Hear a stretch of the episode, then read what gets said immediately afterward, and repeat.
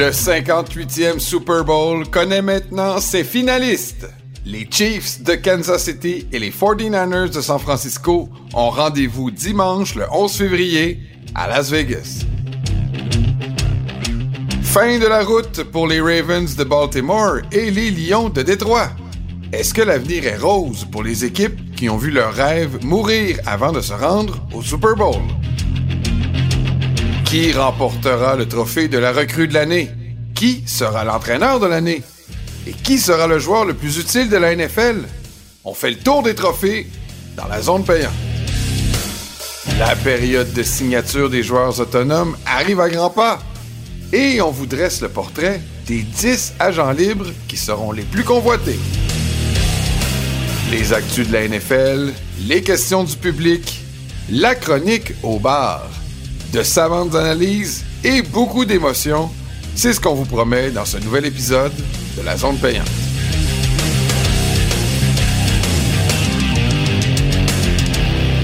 Bonjour à tous, bienvenue à cette édition de la zone payante, la 26e émission de cette saison, la cinquième saison de la zone payante. Vous êtes sur Cube, c'est un plaisir de vous retrouver. Je m'appelle Jean-Nicolas Gagné et je suis accompagné de l'expert football du Journal de Québec et de Montréal, que vous voyez avec moi, Stéphane Cadarette. Salut Steph. Salut, hey, tout juste de retour à la maison, puis je m'apprête quasiment à repartir. On appelle ça vivre dans ses valises. Eh oui, c'est incroyable, la belle vie Hein? de journaliste. Eh, hein, C'est ça le rêve. Tu sais, quand t'es à l'école, puis t'es à l'université, puis là, tu te dis, Hey, qu'est-ce que je vais faire quand, quand je vais être plus grand? Puis je veux dire, être journaliste, c'est comme couvrir la planète au Ben, complet, vivre dans ses valises, être le Tintin du football. Au début, tu te dis, je vais jouer dans la NFL, mais là, j'ai bien vite réalisé après mon parcours secondaire que ça ne marcherait pas. Fait que t'essaies de te rapprocher du rêve, tu sais. Fait que là, t'en parles, en place d'en faire. Ah oui, c'est ça. Mais t'es pas comme Tintin. Le Tintin, il écrivait jamais l'article. Toi, au moins, t'en écris. Puis des bons. là. Je veux pas te flatter dans le sens du poil, là, mais ton voyage à Baltimore a fait en sorte que tu fait des textes formidables. J'invite les gens à aller les lire. Pour vrai, c'était vraiment intéressant. Euh, puis comment ça a été, en fait, là, on, on- revenons euh, rapidement sur euh, les matchs, le match que tu as couvert, les matchs de la fin de semaine, en fait. Donc, on le disait, tu étais à Baltimore pour le match Chiefs contre les Ravens. Encore les arbitres qui ont fait gagner les Chiefs. Ah bon, t'es-tu dans ce gang-là? Ben non, ben non, pas en tout. pas en fin de semaine, en tout cas. Personne non, peut dire que c'est les refs qui ont, qui ont joué dans la game. Là. Non, j'ai pas vu de call controversé. C'est sûr que les fans des Ravens vont peut-être chialer contre une coupe d'appels, mettons, pour rudesse, mais tu sais, il y a, a pas eu de controverse là. Non, non, ça n'a pas été l'histoire du match du tout. Là. Tu sais, les Ravens se sont tirés dans le pied.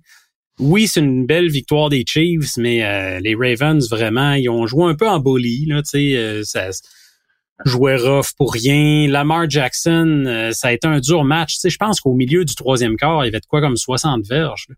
Ça a été euh, pénible. Euh, il y a Mais eu, la bonne nouvelle, c'est que la plus belle histoire de la NFL va faire son chemin jusqu'au Super Bowl. ah, et ça, non, commence pas. et là. ça, là, ça, ça, ça me réchauffe le cœur. De savoir que l'histoire de conte de fées, une histoire là, dont on entend parler pas assez à mon goût, si tu veux mon avis, là.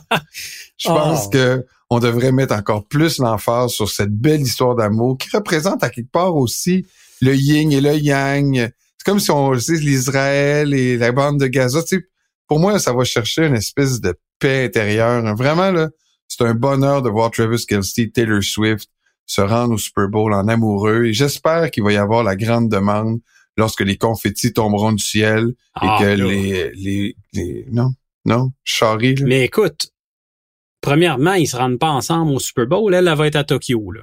Oui. Fait que là, c'est une petite nuance, on en reparlera, mais là, écoute, t'es-tu tombé pour vrai là, sous le charme de cette idylle? Moi, là, les deux plus belles histoires dans la NFL, c'est le jeune Brock Purdy à sa deuxième saison qui sera au Super Bowl Ouais, ça c'est beau, ça. et l'amour qui fait son chemin. L'amour a pris son temps, mais finalement se rendra au Super Bowl. Là, je fais des blagues, là. On le sait, là, que en tant qu'amateur de football, c'est le cauchemar redouté, là. Que, Ouais. euh, là, ça va être, non, mais c'est pas des blagues, là, c'est 100% du Ah, monde ben, qui va être intéressé au. Super Bowl. Ouais. Ça fait juste commencer. Puis tu sais, ce qui est drôle, c'est que on a, un- on a un rôle à jouer en tant que média. Là, Tu sais, on le sait qu'on est dans la parade aussi. Là, tu sais, il faut pas se, se cacher la tête dans le sable. Puis moi, je me fais pas de cachette là, au Super Bowl. C'est certain qu'il va falloir en parler. Puis on, on va essayer de pas le faire jusqu'à plus soif comme euh, dans certains médias, mais ça va faire partie de la donne. Tu sais, tu peux plus l'éviter. Tous les médias sont là-dessus. Euh, mais écoute, moi, j'espère qu'on va pouvoir focuser sur le match quand même, parce qu'il y en a beaucoup qui disent, euh, tu sais, j'ai fait un, petit sondage rapido sur Twitter l'autre jour après les deux matchs. Euh, c'est un match-up qui vous intéresse? Il y en a qui disent oui, mais il y en a quand même pas mal là, qui disent ah non là c'est c'est redondant, Bon. ça a eu lieu il y a quatre ans. Moi je suis pas d'accord. On pourra reparler plus du match la semaine prochaine. Exact. Là, finissons, disons, Mais- le- le- le- le- l'autopsie des deux défaites là, rapidement, Ouais. parce que je pense que euh, il y a beaucoup de choses à dire sur les deux matchs qu'on vient de voir, qu'on a vus en fin de semaine. Je pense que euh, c'est aussi intéressant d'en parler cette semaine parce que ça va donner un peu d'indice à quel genre d'opposition euh, les 49ers et les Chiefs vont pouvoir s'attendre. Premièrement, j'aimerais ça que tu me parles du match des Chiefs. Ils ont quand même donné seulement 10 points. Tu vas me dire, Ouais. ils en ont juste marqué 17, là, puis il y a eu des moments où il faisait pas bien beau. Mais est-ce que euh, la défensive des Chiefs peut gagner le match contre San Francisco de la façon dont on a vu San Francisco remonter contre Détroit? Là? Ouais, la défense des Chiefs, là, j'espère que le monde commence à y croire. Là. Tu sais, euh, on a été tellement habitués dans les dernières années que c'était Mahomes et le reste. Là, tu sais, Mahomes qui traînait un peu euh, ce club-là. La défense tu sais, a toujours été opportuniste, là, celle des Chiefs. Mais c'est-tu les Ravens qui ont pas été bons ou? Non, non, mais hey, on voit 10 ça depuis le début de l'année. On voit ça depuis le 10 début de l'année. Je comprends. Les En Ravens ont pas finale de été bons. conférence, comme le, Les contre le MVP. Ouais, les Ravens, ce qu'ils ont fait, ce qu'ils ont pas fait, en fait, c'est qu'ils ont perdu leur identité. Ils ont vraiment pas établi le jeu au sol. Ils sont pas accrochés. Je pense qu'il y a cinq courses seulement des porteurs de ballon. Là. Ah, il faut le faire. là. C'est vraiment là, euh, décevant de ce côté-là. Trois revirements.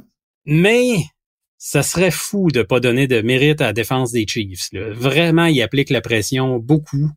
Carl Aftis, on le voit tout le temps dans le champ arrière. Chris Jones, écoute, il y a de quoi là, dans cette équipe-là. Puis la tertiaire qui mérite son dû aussi, là, Snead et McDuffie, c'est tout un duo de demi de coin. Euh, vraiment, là, euh, moi j'y crois à cette défense-là, personnellement. Nick Bolton dans le milieu, c'est parfait. Euh, beaucoup de jeunes aussi dans cette unité-là. C'est, prometteur. Les Chiefs ne reposent plus seulement sur Pat Mahomes, sont capables de gagner des matchs de différentes façons. Puis ça, ben, quand tu es une équipe, c'est ce que tu veux voir. Ça peut pas toujours tenir du miracle, puis d'une passe à l'arraché, puis d'un, angle complètement ridicule. Il y a un moment donné où ça, ça marche pas. Transportons-nous alors à- dans la baie de San Francisco, le match qu'on euh, n'attendait pas là. euh, euh, partir aussi fort pour les Lions, ça peut-être Mm.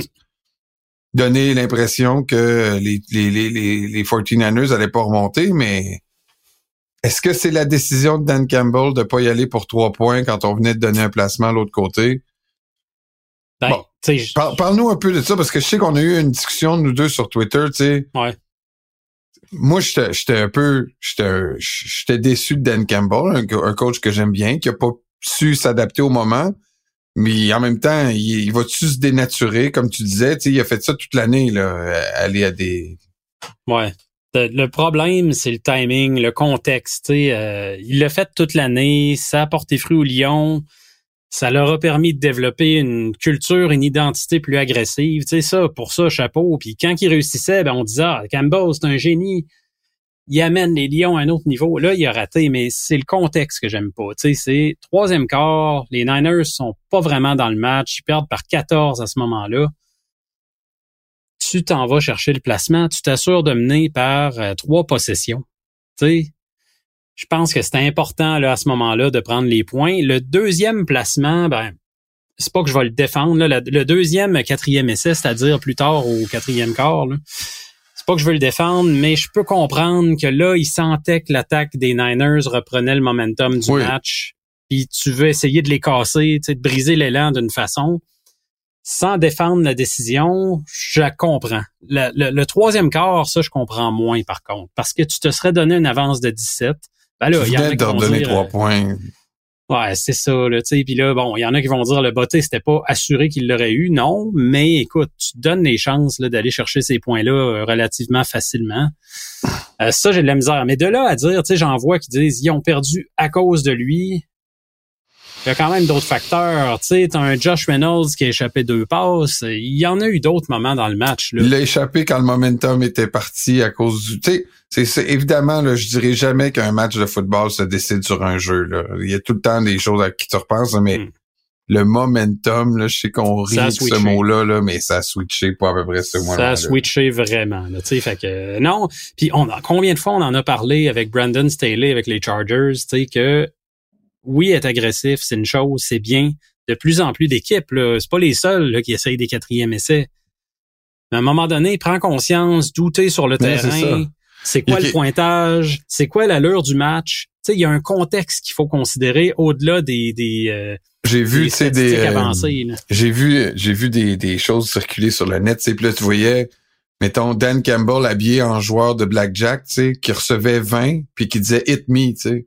Mais c'est un peu, mais c'est un peu ça, là, tu sais, c'est, si, si tu reçois 19 puis la, la, la banque a 14, ben peut-être que tu vas rester à 19, là. Mais si tu reçois 18 puis la banque a 20, peut-être que tu vas y aller pour un, tu sais, pour un 3 points pour essayer d'avoir 3 ou 2. Ouais. Il faut s'adapter au, au, contexte, euh, mettons, euh, dans ce cas-ci. Hey, j'aimerais ça que tu me, juste rapidement, qu'on fasse un peu le tour de ce qui se passe du côté des entraîneurs-chefs. Puis des entraîneurs aussi, j'ai vu plein de monde euh, bouger. Euh, euh, on, on, en a parlé un peu la semaine passée. On avait parlé déjà de Harbaugh qui avait signé à Los Angeles. Euh, mais là, c'est comme la vague un peu, la valse des, des coordonnateurs offensifs, défensifs. Y a-t-il quelque chose d'important qu'il faudrait que tu nous dises à nos auditeurs? Ben, euh, est-ce qu'on avait parlé la semaine passée de Raheem Morris? Là, je me souviens même plus si on était rendu là. Raheem Morris à Atlanta, la, la nouvelle là-dedans, c'est que ça ferme la porte au nez de Bill Belichick. C'était là que c'était le plus sérieux. Il y avait une deuxième entrevue. on sentait qu'il y avait un, certain, euh, un intérêt certain pour lui. Euh, je suis surpris qu'on s'en aille du côté de Morris. Euh, j'imagine que là, là, Belichick, en ce moment, je vois pas là. Il ira pas à Washington, il ira pas à Seattle. C'est les deux dernières ouvertures cette année. Là, il y en a beaucoup qui mentionnent qu'il pourrait aller dans les médias, là, faire un. Parce que c'est drôle, il y en a beaucoup qui disent Ouais, il est plate, Belichick. Il est plate en conférence de presse, mais c'est un gars qui, si tu le mets à télé, dans un rôle plus détendu d'analyste, euh, il va apporter du bon stock, tu peux me croire. Là, mais ça reste que c'est pas ça qu'il veut faire pour l'instant. Mais Ray Morris. Mais qu'est-ce qu'il a fait, Ray Morris, pour. Tu sais, je veux pas comme juger Atlanta, mais là, t'as, as le, t'as, le, le, un coach qui a gagné 6-7 Super Bowl, puis t'en as un euh, qui a jamais rien fait. Et, on va prendre Ray Morris. Ouais, Ray Morris, euh, écoute, là, il, s'était refait une certaine réputation parce qu'il avait déjà été coach, lui, quand même, dans les... C'était-tu de 2009 à 2011 avec Tampa? Il me semble que c'est dans ces années-là, là, de mémoire. Euh, puis il avait pas fait de miracle là. là. Il a droit à une deuxième chance, mais euh, j'aurais aimé à Atlanta quelqu'un qui a un peu plus de prestance, d'autorité pour vraiment changer ce, programme-là, cette culture-là. On verra ce que ça va donner. Dave Canales aussi en Caroline, c'est drôle parce que c'est pas un nom qui était très connu. Euh, il est une seule année comme coordonnateur à l'attaque à Tampa cette saison. Fait que c'est sûr qu'on a vu le bien qu'il a fait à Baker Mayfield, mais hmm. euh, il reste que c'est pas beaucoup d'expérience dans un haut niveau de coaching. On dit que c'est un gars qui est très énergique, très positif, apprécié des joueurs. Euh, mais dans un rôle de coach en chef, des fois, là, ça, ça prend peut-être plus. J'ai hâte de voir, mais je suis pas convaincu ça non plus.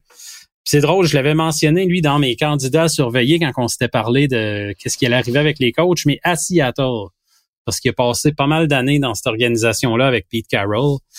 Euh, mais de le voir finir en Caroline, je suis assez surpris. Puis tu me parlais des coordonnateurs, juste faire une tournée rapido, là. Euh, ce que j'ai remarqué, évidemment, c'est Philadelphie. On a été chercher deux très gros noms. Euh, Kellen Moore à l'attaque, qui a fait ses classes avec les Cowboys puis les Chargers l'an passé. Puis Vic Fangio, on en avait parlé là, pour la défense. Euh, ce que ça me dit à Philadelphie, c'est qu'on a dit à Nick Sirianni, écoute, tu t'entoures très, très, très, très bien parce que sinon, c'est toi qui lèves les feutres. Puis ce que ça dit aussi, c'est que l'an prochain, il y aura pas long de corde, là, Nick Sirianni, je pense. En tout cas, euh, tu sais, quand tu t'entoures de personnalités fortes comme ça, des noms qui parlent, qui ont résonance à travers la ligue, qui ont déjà eu des, des qui ont Fangio a déjà été entraîneur-chef, mais Moore a déjà eu des entrevues aussi là, pour être entraîneur-chef. Euh, ça, fait ça fait des beaux ça fait des beaux coachs par intérim ça. Ça a besoin de marcher vite l'année prochaine. Puis Arthur. Ah oui, mais les partisans des les hein. partisans des Eagles sont patients là, si tu te trompes. Ouais. On va être très patient. Ça va ça va y aller. Puis Arthur Smith, qui se ramasse à Pittsburgh comme coordonnateur offensif, il se retrouve du travail, c'est bien, parce qu'il avait bien fait dans ce rôle-là à Tennessee. Tu sais, je pense pas qu'il faut partir du principe que tel head coach a pas eu de succès, donc forcément, il devrait plus reprendre un job comme coordonnateur. C'est souvent dans ces postes-là que les, les, gens sont les meilleurs. Fait à voir, mais je pense que c'est pas une mauvaise nouvelle pour Pittsburgh. Il reste qu'il faut se trouver un corps arrière euh, plus sérieux, je pense, que Kenny Pickett. Merci Stéphane, on s'arrête, on revient tout de suite.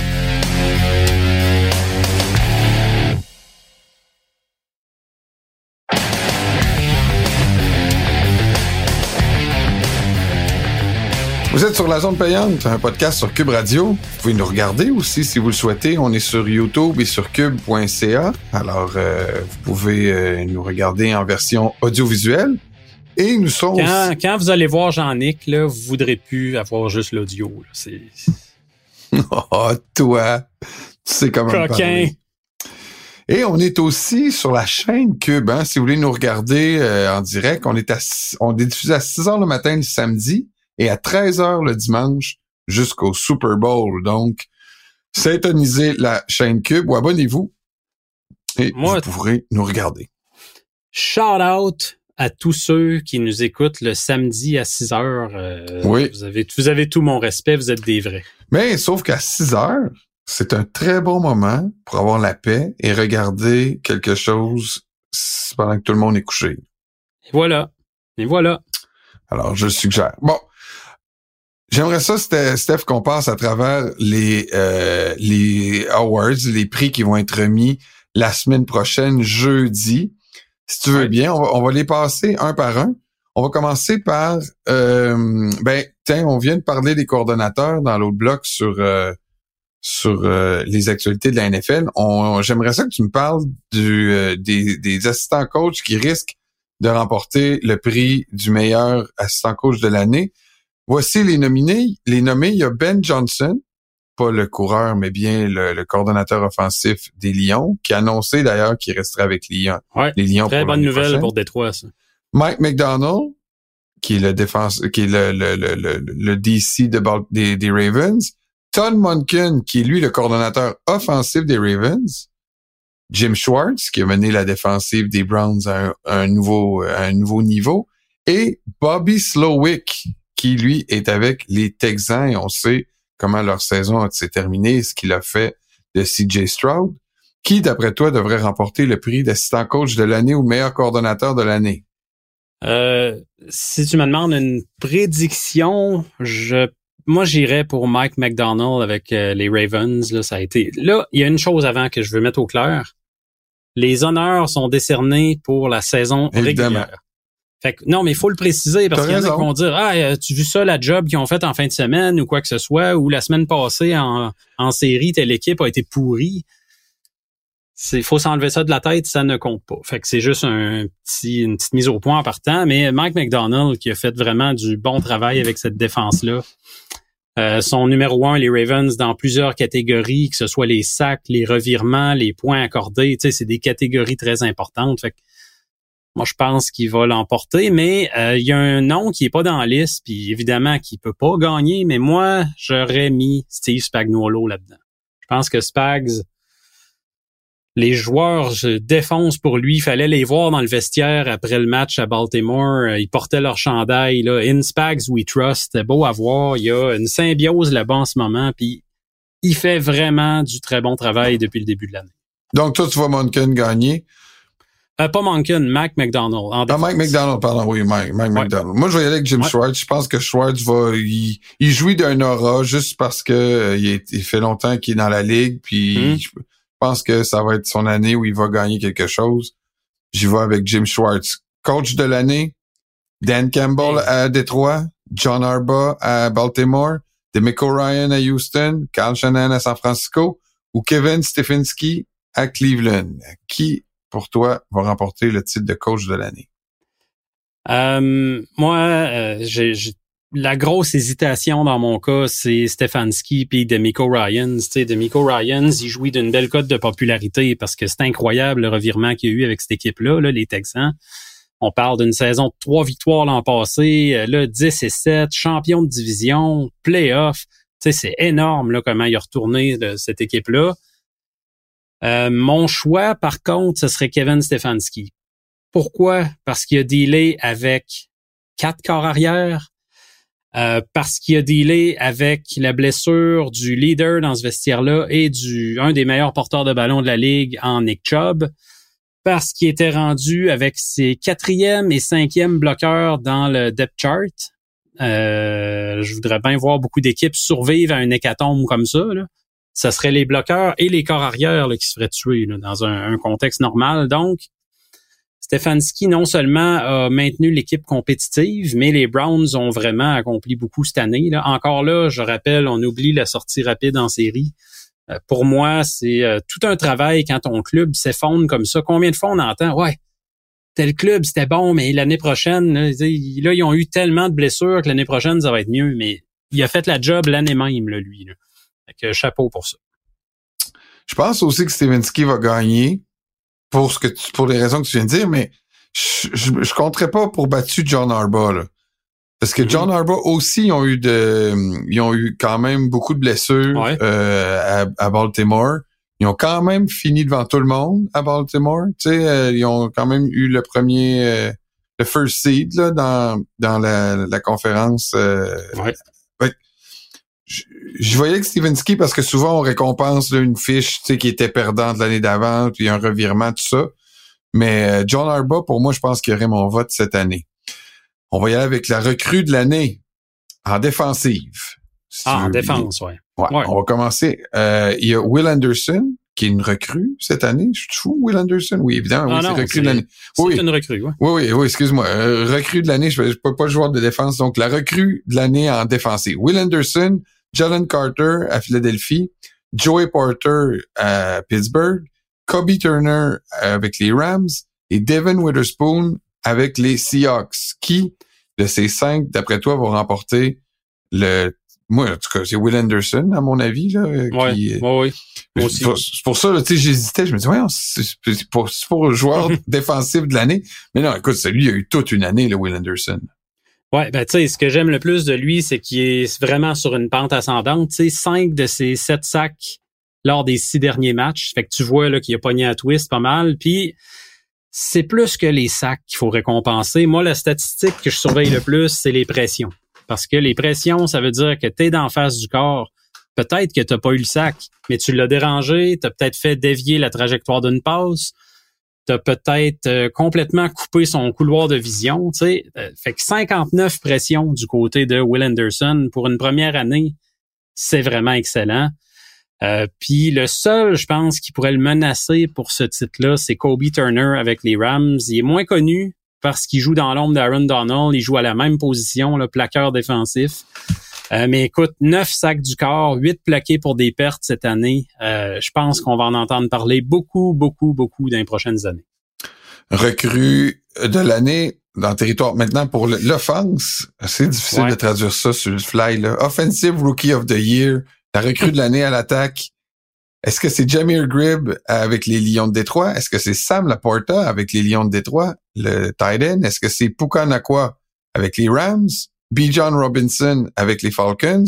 Ou est-ce que les Texans vont faire un doublé avec CJ Stroud au poste de carrière? Oui, monsieur CJ Stroud, je pense que là, euh, pour moi, c'est un choix évident, même si c'est malheureux, là, parce que, ben, malheureux. Malheureux pour les autres, là, j'entends. Euh, écoute, il y avait du bon stock cette année à l'attaque, les recrues. Puka, sais, c'est une saison euh, inimaginable. Tu penses pas que tu peux le coiffer, euh, Nakwa? Non, hein? C'est un QB. Stroud, un QB, tu sais, ça a la faveur populaire tout le temps. Puis ça reste que, euh, écoute, comme j'en parlais tantôt, le revirement de situation à Houston a été extraordinaire. Mais tu sais, Nakua, record de réception, record de verge pour une recrue. Puis on oublie quasiment là-dedans Sam Laporta. C'est, c'est fou, là. Sam Laporta, n'importe quelle autre année, il pourrait être recrue de l'année. Euh, il a été un éli rapproché extraordinaire. Euh, les Lions en ont un bon entre les mains. Euh, fait que c'est ça. Il y avait de la grosse compétition, mais je pense que personne n'arrive à détrôner Stroud. Le joueur défensif de l'année dans la NFL, est-ce que c'est ça Darren Bland avec les Cowboys, Monsieur Interception, mais Max Crosby avec les Raiders, Miles Garrett avec les Browns, Micah Parson qui a pas fini la saison comme il a commencé, hmm. et TJ Watt avec les Steelers qui pourrait donc euh, essayer de concurrencer euh, Darren Bland. Est-ce que toi tu favorise euh, un ou l'autre de ces joueurs? Ouais, ben c'est la catégorie moi qui me donne le plus de, misère personnellement parce que euh, je trouve là-dedans qu'il y en a facilement trois qui pourraient le gagner.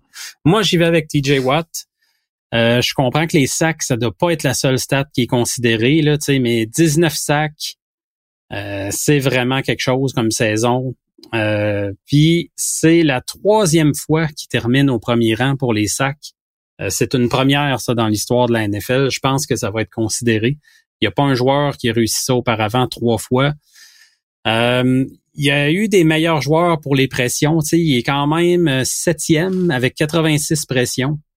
Euh, Micah Parsons, entre autres, qui en a 103. Ça, ça va être considéré aussi, c'est sûr et certain. Fait pour moi, Parsons, TJ Watt et euh, voyons, Miles Garrett. Tu sais, Miles Garrett, le 14 sacs, 17 plaqués pour des pertes. C'est certain que ça va être pas mal nez à nez, je pense, entre ces deux-là. Puis euh, Micah Parsons, pas loin derrière non plus. TJ Watt, toi, pour la ben, curiosité. Darren Bland, il a fait combien d'interceptions cette année? Euh, je pense que c'est neuf, mais c'est les pick six surtout, c'est phénoménal. Il y a cinq pick six. Tu sais, c'est sûr que ça aussi, ça frappe l'imaginaire. Mais euh, si tu dis de quel joueur là-dedans on peut pas se passer. Je pense que si les Steelers ont pas TJ Watt, sont tout simplement très, très, très ordinaires cette année. Hmm. Écoute, Darren Bland, il y a un certain moment dans l'année où je me suis dit, eh, il va être dur à détrôner comme joueur défensif de l'année. Mm-hmm. C'est sûr que TJ Watt, parce que lui, il peut changer un, match à lui tout seul. Tu sais, un fumble, un gros sac de 18 verges, mais Écoute, moi, je, pense que je vais aller avec Darren Bland. Ce qu'il a accompli cette année, c'est spectaculaire. Pendant l'année, je l'ai regardé jouer, puis je pense quand même que c'était un, demi qui était capable de, de faire la différence dans un match. Je vais y aller avec Darren Bland. OK. Joueur, de la, joueur offensif de l'année maintenant dans la NFL, est-ce que c'est Dak Prescott, Christian McCaffrey, C.D. Lamb, Lamar Jackson ou Tyreek Hill?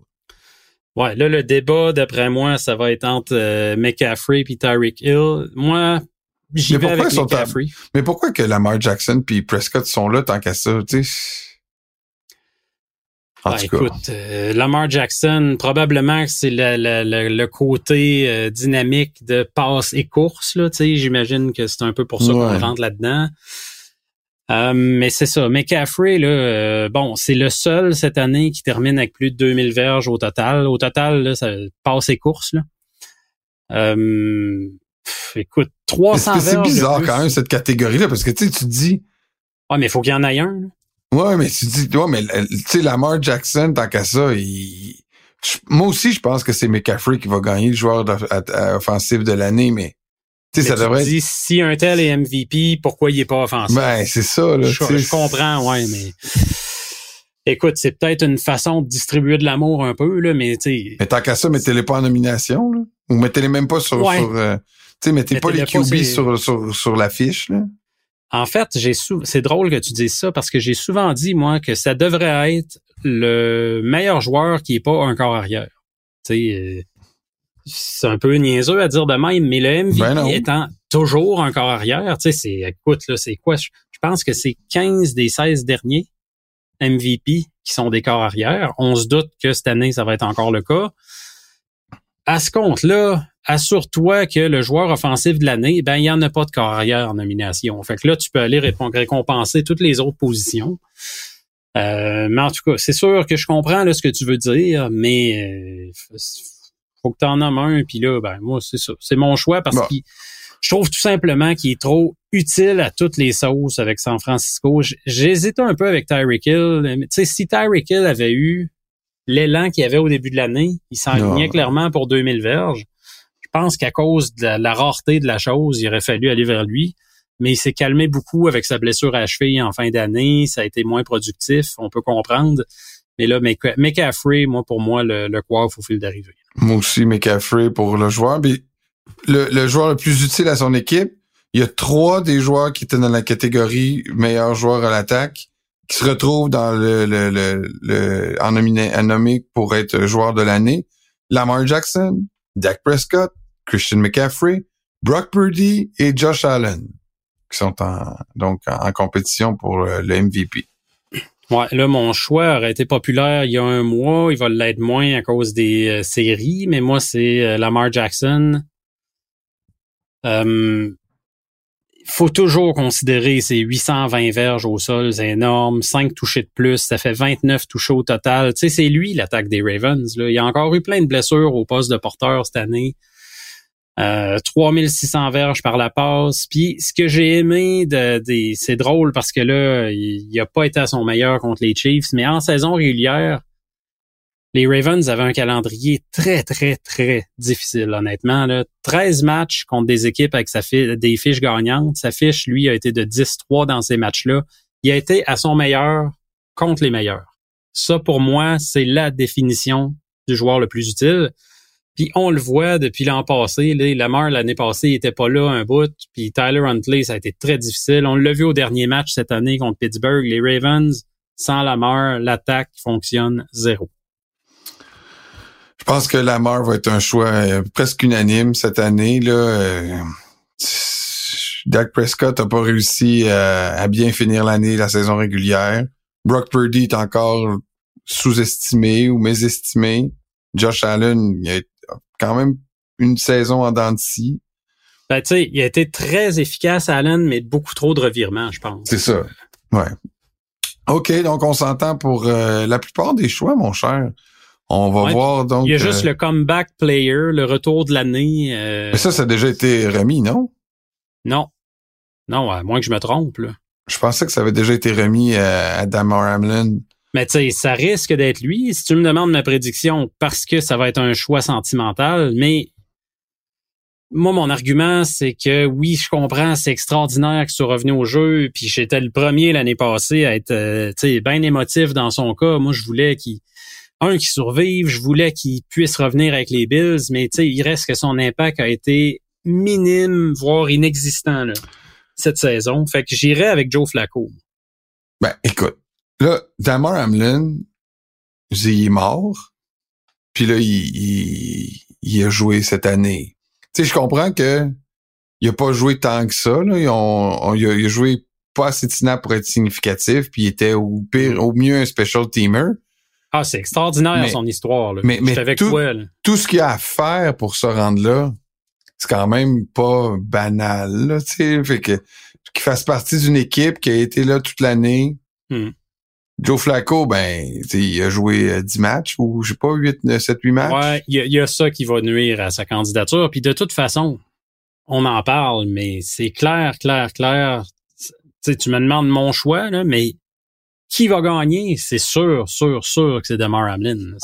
Mais toi, Joe Flacco, l'histoire quand même intéressante. Un gars qui. Oh parce que le comeback, c'est. À un moment donné, il va falloir préciser aussi c'est quoi le comeback, là. Parce que, tu sais, ben Joe Flacco, il comeback, oui puis non, là. Je veux dire, il était ben, juste Flacco, euh, il, a, il, a, réagi justement, là, par, vu que tu amènes ce point-là. Il s'est fait demander comment il trouvait ça d'être en nomination. Puis il a dit, ben, il dit en fait, il dit, je sais pas, je reviens de quoi? Il dit, je reviens d'être vieux, puis d'être euh, chez nous sur mon divan. c'est ça. J'ai trouvé ça quand même bien qu'ils disent de même. Je reviens d'être vieux. I'm coming back from being old. OK, j'avais pas vu. C'est comme, j'ai trouvé ça drôle. Là, il l'a bien, euh, bien pris. Ben, C'était drôle, euh, bien amené. C'est vrai que c'est, en tout cas, bonne chance à tous les gens en liste. D'ailleurs, le, Comeback of the Year, c'est quand même un trophée euh, intéressant à suivre parce que c'est des belles histoires. On fait une pause, on revient tout de suite après, bougez pas.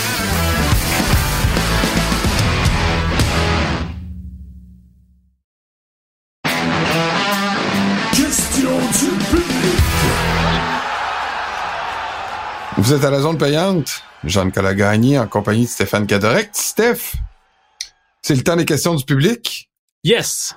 Là, on en a pas mal cette semaine. On va essayer de toutes les passer. C'est le fun. Là, on a un peu plus de temps, quoique pas tant que ça. On est bavard, ça n'a pas de sens. Ah, le monde, il nous aime sais, comme ça. je sais, ça, je nous, sais. ça nous rend attachants. On va commencer par Thomas de Bordeaux. Allez, Thomas. Bonjour, messieurs. On a vécu deux beaux matchs en finale de conférence. Ça, c'est vrai, par exemple. On a eu vraiment des bonnes games en finale de conférence. Ça fait du bien. Avec un en deux de bonnes prédictions pour Stéphane et un score parfait pour Jean-Nicolas. Mais là, j'avais pas le choix, moi, parce que j'avais déjà dit ça. Non, mais je, je dis, Jean-Nic, non, mais je vais le dire en fausse. Non, non, non, mais c'est pas de la fausse modestie. C'est que j'avais déjà prévu la, la, la, la finale euh, San Francisco contre les Chiefs. Fait que je pouvais pas prendre autrement pour cette fois-ci. Mais bon. ah, il y a des fois qu'on change d'idée quand on arrive sur le moment, puis là, on se pose, vrai. on suranalyse les choses, puis tu as eu le mérite de rester avec tes convictions. Moi, je te félicite, un beau 10 en 12 en série. là. C'est vrai. 10 en 12 en série. Merci, merci. Euh, et sinon, euh, les nouvelles musiques de fond sonore du balado. Ben oui, on a de la nouvelle musique. T'as-tu remarqué ça, Steph? Au moins, t'écoutes-tu ton propre produit? Ben oui, mais moi, j'adore la, la, la musique. C'est toi qui choisis, j'imagine. Je sais, oui, exactement. Donc, j'ai changé le- les thèmes euh, en compagnie de notre monteur Philippe Séguin, que je salue, euh, qui, donc, euh, on a en effet un nouveau thème, mais euh, je vous invite à le commenter si vous le souhaitez. La prochaine fois, la Oui. prochaine innovation, je veux dire, c'est Oui, que non seulement tu choisis les nouveaux thèmes, mais tu les joues. c'est pas fou. Avec mes guides, là? Ouais. J'ai souvent vu tes guides en background, puis je me suis dit, ah, Jean-Nic, à un moment donné, il va nous faire un thème là, complètement sauté. Je suis pas game. Bon, maintenant, les experts de la NFL, une question que toute l'Amérique se pose. Taylor Swift a quatre concerts prévus à Tokyo en février. Le dernier est programmé le samedi 10 février à 18h, Ah, heure locale. Qu'est-ce qu'on va faire? Pourra-t-elle arriver à temps à Las Vegas pour soutenir son amoureux, Travis, et ainsi assister au Super Bowl 58? Ouais. Puis tout le monde sait que Travis Kelsey était rien avant Taylor Swift. Hein? Non, il l'a mis sur, Taylor Swift a mis Travis Kelsey sur la map, Ah, monsieur. c'est ça, là. C'était pas, euh, c'était pas un joueur de football sérieux. Est-ce Ben que, que Taylor Swift va Ben assister non, ben au non, Super Bowl? Écoute, là, euh, j'ai fait des petites recherches parce que je n'étais pas au courant de son agenda. Euh, elle a un show effectivement le 10 février à Tokyo avec un beau 17 heures de décalage, mais en avance pour elle. Ça, ça lui donne une chance à Taylor C'est dans vrai. sa course contre la montre. Elle va monter sur scène, semble-t-il que ses shows, c'est pas mal euh, rodé au quart de tour. C'est pas comme euh, Axel Rose qui peut arriver à minuit et quart. Là. Euh, elle, semble-t-il qu'à 20 heures tapant, elle est sur le stage. Donc, à 3 heures du matin à Vegas. Son spectacle dure, il paraît... À en 3 heures du matin, à 3 heures du matin le vendredi? Oui, exact. C'est ça. Oublie pas le 17 heures d'avance. là. Son spectacle dure 3 heures et demie en moyenne. On la félicite. Non, dans le fond, Euh, dans, dans la nuit de vendredi à samedi. Fait qu'elle, dans le fond, elle, elle monte sur le stage, puis le monde dort dans la même journée. Ouais, ben remarque que le monde dort pas tant à Vegas, là, mais un bon euh, point. ouais, je, je comprends ce que tu veux dire. Euh, Trois heures et demie de spectacle, puis le vol dure environ 12 heures. Fait que Elle je pense qu'elle le va temps, être là. là. Ben oui. Elle va être là. Elle va être là. Puis euh, là, il y en a qui soulignent que tu sais, ça, ça, ça pollue terrible, tout ça. Taylor, euh, Taylor Swift a pris son jet privé, il paraît, 170 fois entre janvier 2022 et juin 2022. Fait qu'une fois de plus ou de moins janvier. Bon point. hey, puis elle est à Melbourne le 16 février pour ceux que ça intéresse, qui voudraient se faire un petit, un petit week-end ou quelque chose. Euh, c'est loin, là, mais bon, Melbourne. Fait que, tu sais, Melbourne, euh, non, Tokyo, Vegas, Melbourne, et quoi d'autre après? Euh, écoute, que d'aventure. Hey! Tu l'as retrouvé? ben attends, j'ai fait un saut. oui, j'ai vu ça. Excellent. OK, celui à vous deux, de tous les Super Bowls, lequel a, été votre préféré? Jérôme, qui nous pose la question. Jérôme Jacques, merci. Il nous écrit souvent, lui aussi, c'est dans nos, euh, fidèles. Euh, Ben, j'ai une préférence personnelle parce que j'étais là, euh, c'était mon deuxième, moi, le Super Bowl 47, Ravens, Niners. Premièrement, excellent match. Deuxièmement, c'était à la Nouvelle-Orléans, une ville que j'ai adorée. Euh, j'espère que l'an prochain, je suis encore sur le beat NFL puis que j'aurai la chance d'y aller parce que c'est à Nouvelle-Orléans l'an prochain. J'ai déjà hâte si, en tout cas, ça, ça se poursuit, ma vie de rêve. Euh, ouais, c'est pas mal euh, un Super Bowl qui m'avait marqué pour tout ça. Mais sinon, euh, le fameux Super Bowl entre les Seahawks et les Pats, c'est dur de passer à Non, non, ça c'est pourri. Non, non, je suis pas d'accord. Bon. Toi, t'en as-tu un?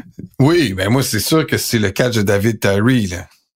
Ah, quand même, ça, c'était bon. Ben oui, Ah ça c'est très bon, ça. ça c'est quel Super Bowl ça? euh, ben, c'est 2007. Je me souviens pas du chiffre, là, mais c'était 2007. C'était la saison parfaite des Pats. Oui, ça ça c'est mon match euh, ça c'est mon match de Super Bowl fantastique là, le, le catch de David Tyree. J'étais à Paris dans une chambre d'hôtel, je regardais ce match-là en plein milieu de la nuit, puis j'ai hurlé quand ce catch-là a été fait. Puis euh, je me suis fait presque faire mettre de- dehors de- de l'hôtel, mais ça valait la peine. Yes. Je le dis. Frédéric Carrière, si vous mettez les deux dans leur prime, vous prenez Ma- Mahomes ou Brady pour gagner le match ultime? Oh, C'est ça, BPM qui a euh, posé ces questions-là à ses auditeurs. Ah, OK. C'est, c'est jamais évident, ce genre de questions-là. Tu sais, Mahomes est plus spectaculaire, mais Brady a montré année après année après année pendant plus de 20 ans que c'était l'homme de la situation. Ouais, mais- Moi, Je suis pas capable de passer par-dessus. Je sais que tu détestes le choix. Non, mais c'est pas que je teste le choix, c'est que c'est une question un peu... euh, C'est hypothétique, là, parce ben, que, c'est hypothétique, puis c'est... euh, là, il y en a qui vont dire, ouais, mais dans le match-up entre les deux au Super Bowl, c'est Brady qui a gagné. Ouais, mais là. Mais regarde, peu importe, je prends Brady pour la longévité, pour le, le- le côté. euh, Dans un match de Super Bowl, je suis confiant, mais écoute, je serais très heureux avec Mahomes, pareil, très, très, très heureux. C'est une question de Frédéric. Et maintenant, on va à Pierre Roibon. Quelle équipe a le plus de cap space? Et qui sont les 10 meilleurs free agents? Ça m'a l'air d'être un Français, ça, Pierre Roibon, là. C'est Oui, louche. Je pense que oui. Des free agents. louche. Ouais. Euh, pour répondre à la question de Pierre, merci. Euh, Le, le plus d'espace sous le cap salarial, c'est Washington, les heureux gagnants cette année. Ils ont 83 millions à dépenser au moment où on se parle. La situation peut changer d'ici mars euh, pour le mieux ou pour le pire, là, ça on le sait jamais, dépendant des contrats. Euh, puis sinon, ben je te nomme, sans te nommer les quatre qui restent, là, mais les équipes qui ont le plus à dépenser ensuite après eux, c'est Tennessee, Nouvelle-Angleterre, Houston et Indy. Fait que Houston sont très jeunes, faut qu'ils poursuivent le cours jeunesse, mais ils ont une chance quand même de s'aider à des, des positions où il y a des trous, puis de vraiment se cimenter rapidement là, ce qu'ils sont en train de faire. Puis Nouvelle-Angleterre, en plus, c'est le fun parce qu'ils vont pouvoir donner un gros contrat à Mac Jones. Ah, et en plus, en plus, ah, ça, c'est un gros contrat. Au moins 50 millions par année. là, j'espère. C'est ça le marché des corps arrière. hein. Exact. Euh, justement, parmi les agents libres, je veux pas y aller nécessairement d'un à dix, là, mais tu sais, les positions là euh, où il va y avoir le plus de mouvement, corps arrière, Kirk Cousins qui est agent libre et Baker Mayfield. Ça, je pense que c'est pas mal les deux gros noms à surveiller. Mais là, Baker. Mayfield, il a déjà dit qu'il a- tu sais, qu'il re-signerait à tout, Ah, tout ben point oui. qu'il va re-signer à Tampa Bay.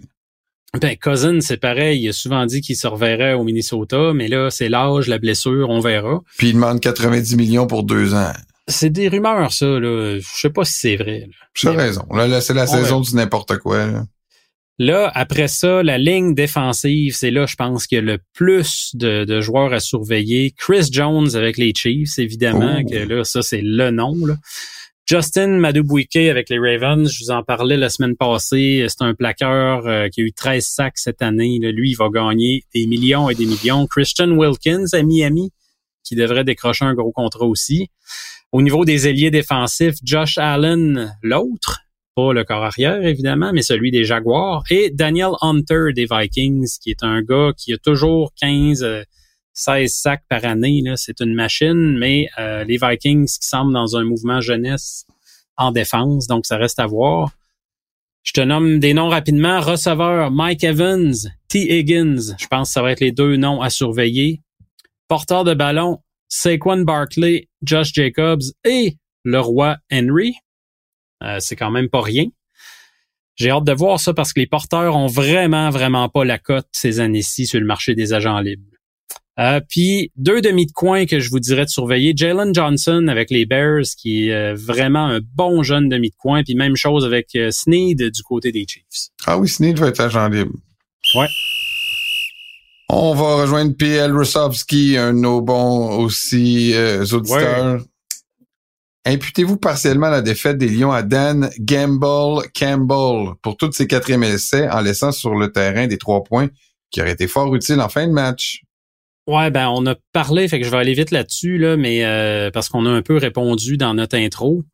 Euh, mais moi, c'est surtout le premier field goal. Le, premier quatrième essai, je sais pas pourquoi je parle toujours de placement, mais qui fait mal. Puis il y a une autre erreur dont le monde ne parle pas trop, mais moi, j'ai trouvé ça spécial qui court en troisième essai à la porte des buts alors que là, fallait que tu gardes tes temps d'arrêt. Il était obligé de prendre un temps d'arrêt après la course euh, qui a pas fonctionné. Fait que c'est quelques petites erreurs là, de, décision de Campbell, mais euh, écoute, dans l'ensemble de l'œuvre, il reste qu'il y a eu pas mal plus de positifs pour lui avec les Lions que de négatifs.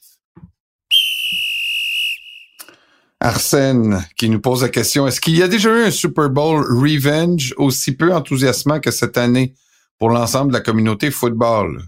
Peut-être que celui de Buffalo Dallas en 94 devait être de la même trempe. Ouais, ben je, je comprends ce qu'il veut dire. Pourquoi un revenge? Euh, ben, c'est parce que c'est le Super Bowl d'il y a quatre ans, là, 2019, San Francisco. Ouais, mais tu sais, il y, a quasiment plus de joueurs de San Francisco qui étaient là il y a quatre ans. Il y en a, il reste juste 12 joueurs, je pense, au total dans deux équipes qui sont encore là. C'est fou comment ça bouge vite au football. Ça, je le dis sous toute réserve, là, mais il me semble que j'ai vu ça passer. Là. Fait que c'est complètement nouveau.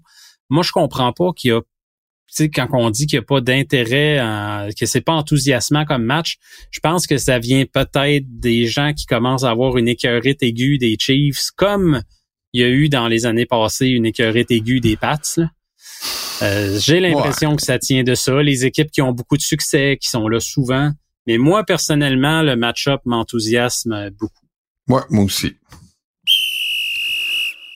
Luc, comment expliquer la débâcle de Baltimore? Et que dire des décisions de convertir le quatrième essai plutôt que de botter le trois points? Le botteur des Lions est-il si peu fiable?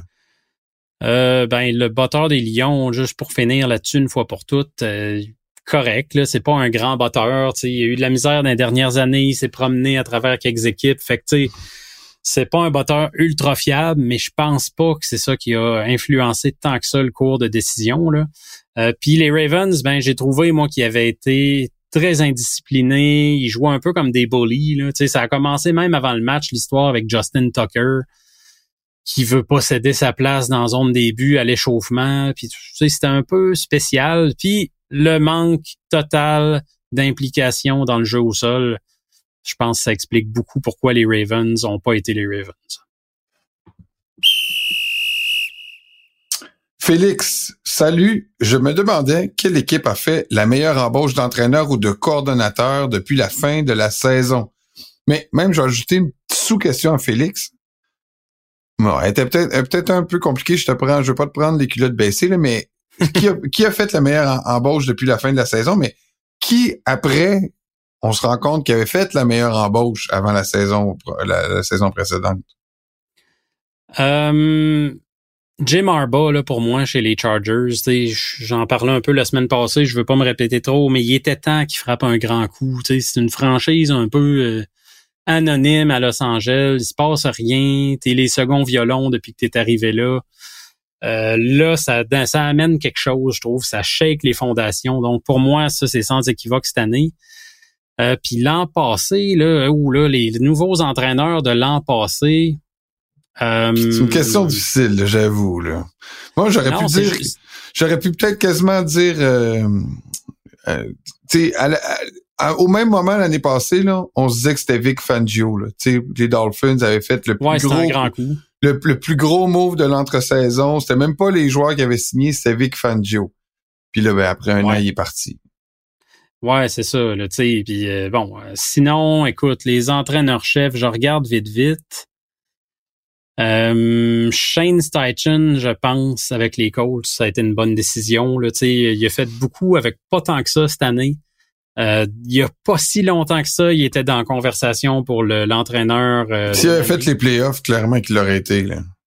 Oui, oui, oui, exactement. C'est tout ce qui manquait. Puis on cognait à la porte jusqu'à la fin. Exact. Avec un corps comme Gardner Minshew, euh, avec euh, un, un effectif qui est bon, mais qui est pas extraordinaire non plus. L'année passée, les Colts étaient en perdition.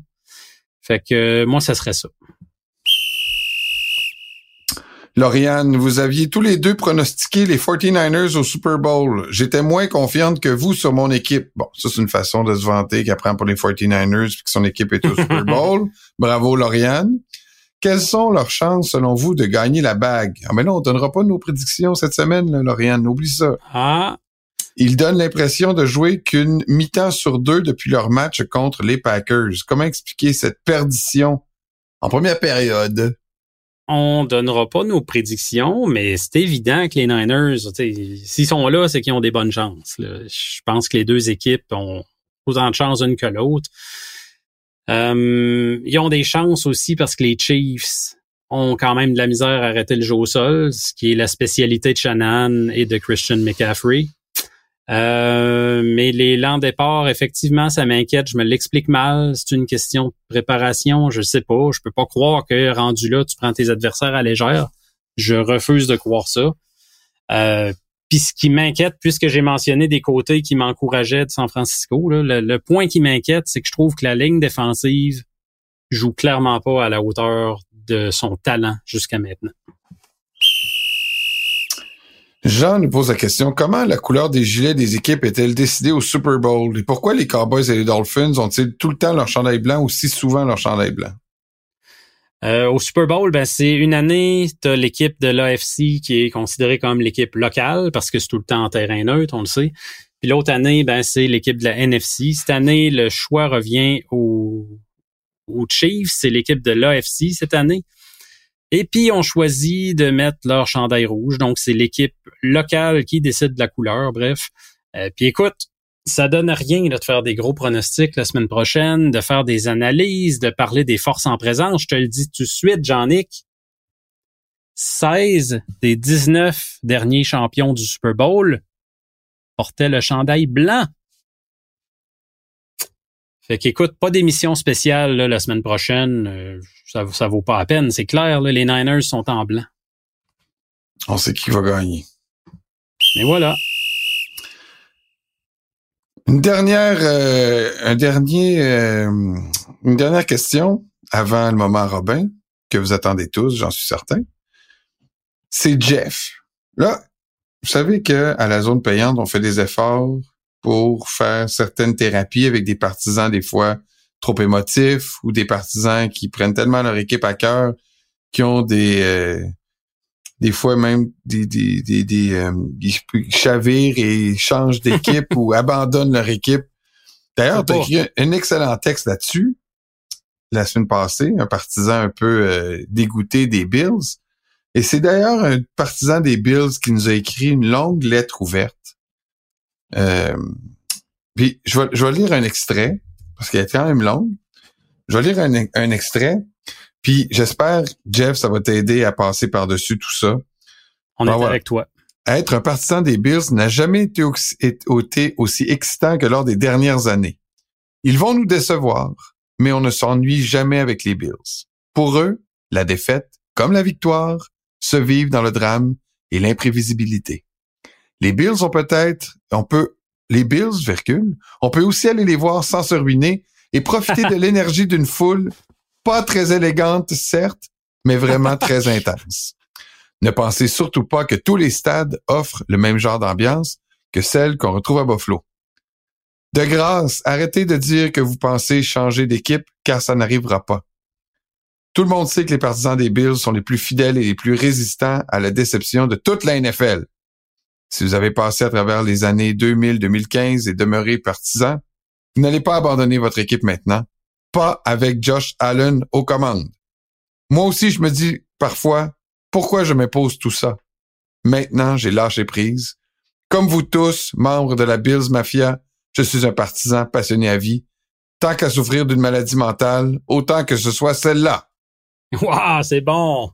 Yes. Salutations à tous les partisans des Bills qui euh, ont souffert il y a deux semaines et qui reprennent tranquillement le goût au football et de regarder les matchs. Puis allez-y aux Bills pendant que c'est parce qu'il mentionnait un point là, euh, JF Dugal, je pense. Il disait ça coûte pas cher, on se ruine pas encore. Ouais. 2026, le nouveau stade, la donne va changer un petit peu. C'est malheureux ça tout le temps. Là. Les, les gens veulent des beaux stades flambant neufs, pétant de beauté, la nouvelle techno et tout là, mais ça va devoir se payer, ce stade-là.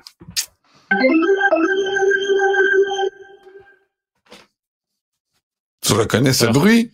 Ben écoute, je m'ennuyais du bruit. Cette semaine, là, vraiment, tu me fais plaisir. Tu retrouves ton sifflet, tu retrouves le bruit, le jingle du moment Robin.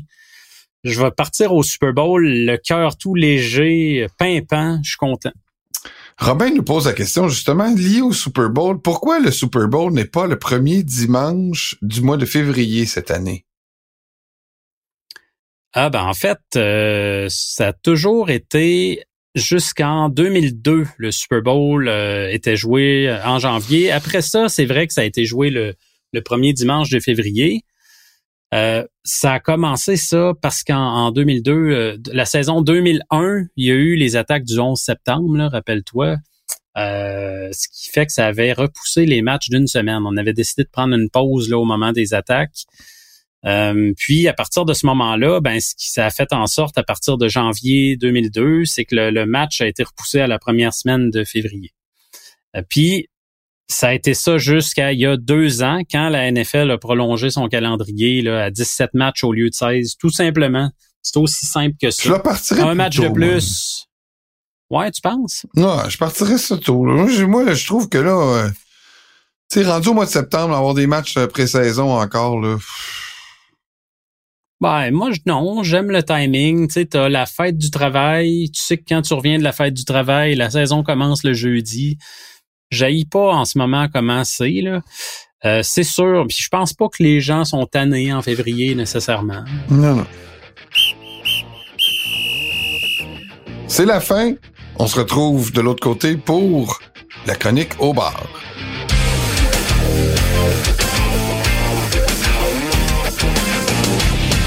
Vous êtes sur la zone payante, c'est le moment de se retrouver au bar. Parce que cette semaine encore, comme à chaque semaine, on amène quelqu'un au bar, un client qui le mérite, parce qu'il a bien fait, ou surtout, plus souvent qu'autrement, mal fait, et euh, ou tout simplement pour souligner quelque chose. Des fois aussi, on a le cœur léger, on veut souligner un mhm. bon coup. Ah oui.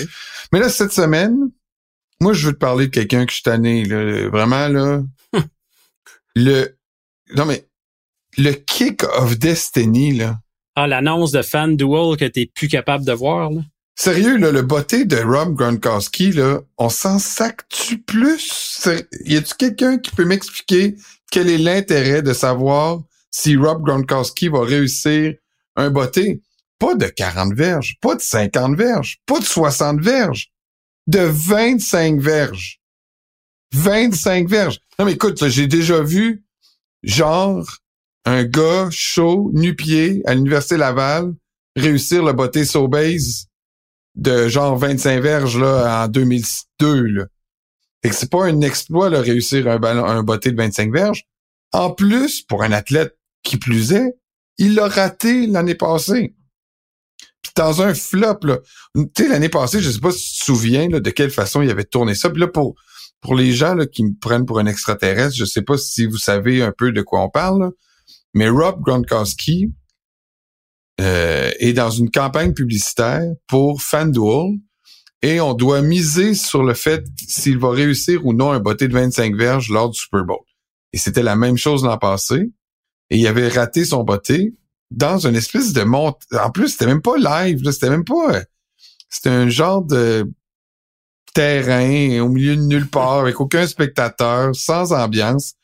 Bref, là, on va, il nous empoisonne avec cette campagne-là euh, depuis déjà une semaine et demie. Il y a John Cena, en plus, qui s'est joint à cette campagne-là. Je sais pas ça va être quoi son rôle, mais il y a rien dont je peux plus me sacrer. Bref, Rob, j'avoue que Rob Gronkowski, là, je, suis pas sûr que je vais tolérer encore deux semaines d'annonce de FanDuel avec lui pour une pour euh, en plus un enjeu aussi peu important que la réussite d'un botté de 25 verges. Mais tu prends un risque. C'est quand même un gars qui peut vider notre bord, ça.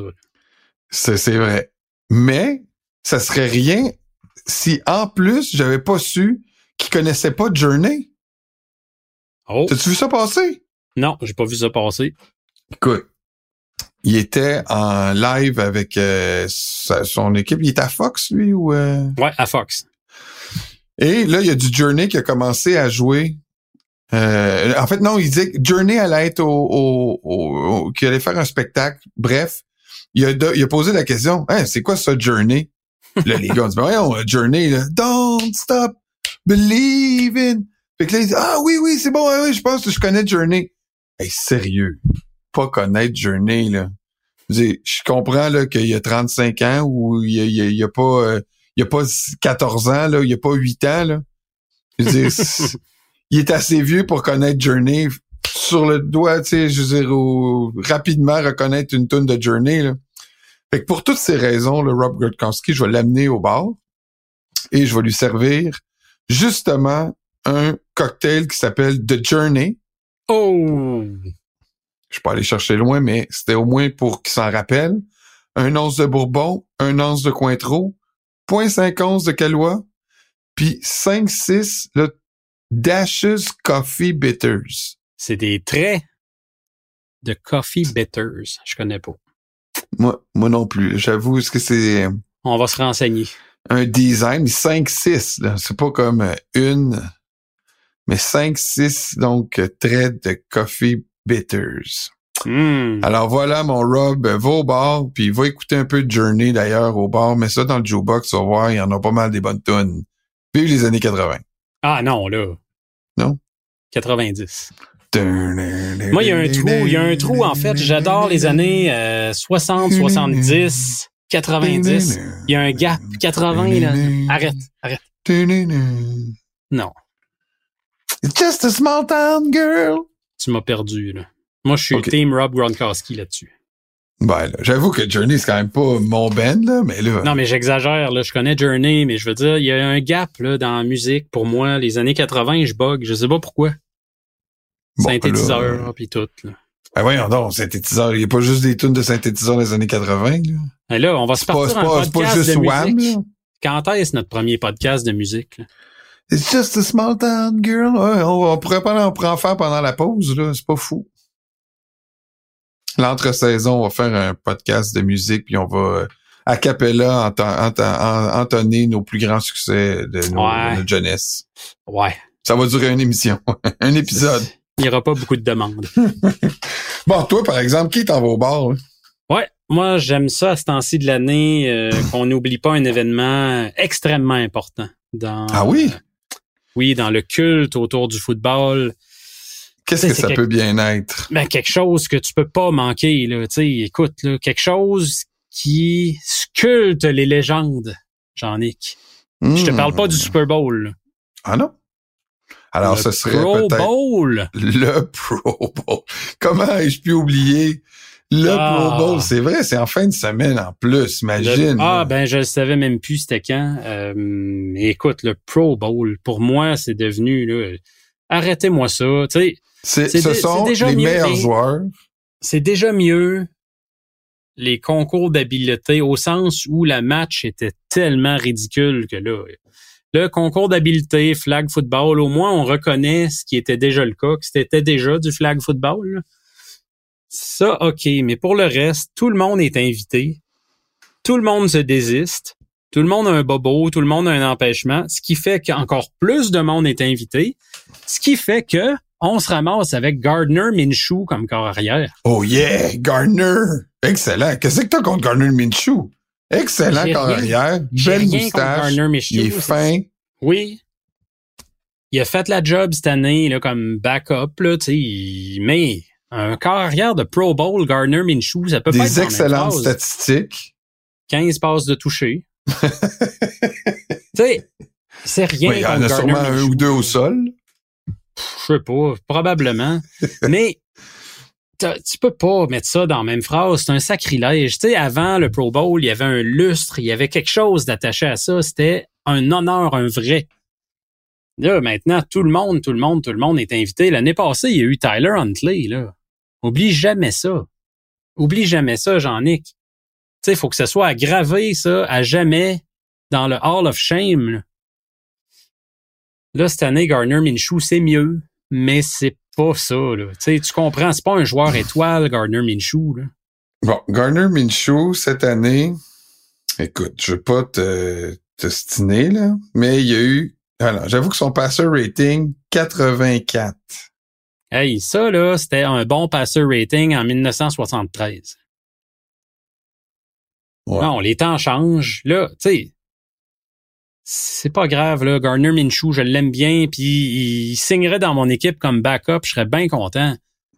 Mais Gardner Minshew et Pro Bowl ne peuvent pas faire une phrase, là. ça se peut pas. Fait que je savais pas trop quoi lui servir, puis j'ai trouvé de quoi de drôle vu que je m'en vais à Las Vegas. Je me suis dit tiens, ça a pas rapport à Minshew nécessairement, mais j'avais le goût de rire un peu avec toi parce que je pars à Vegas, ça a l'air qu'il y a un cocktail célèbre là-bas. Ça doit être pour des mauvaises raisons, là, je peux pas. Il y a même pas 200 verges de moyenne par match. Arc. Non, tu sais, c'est ça.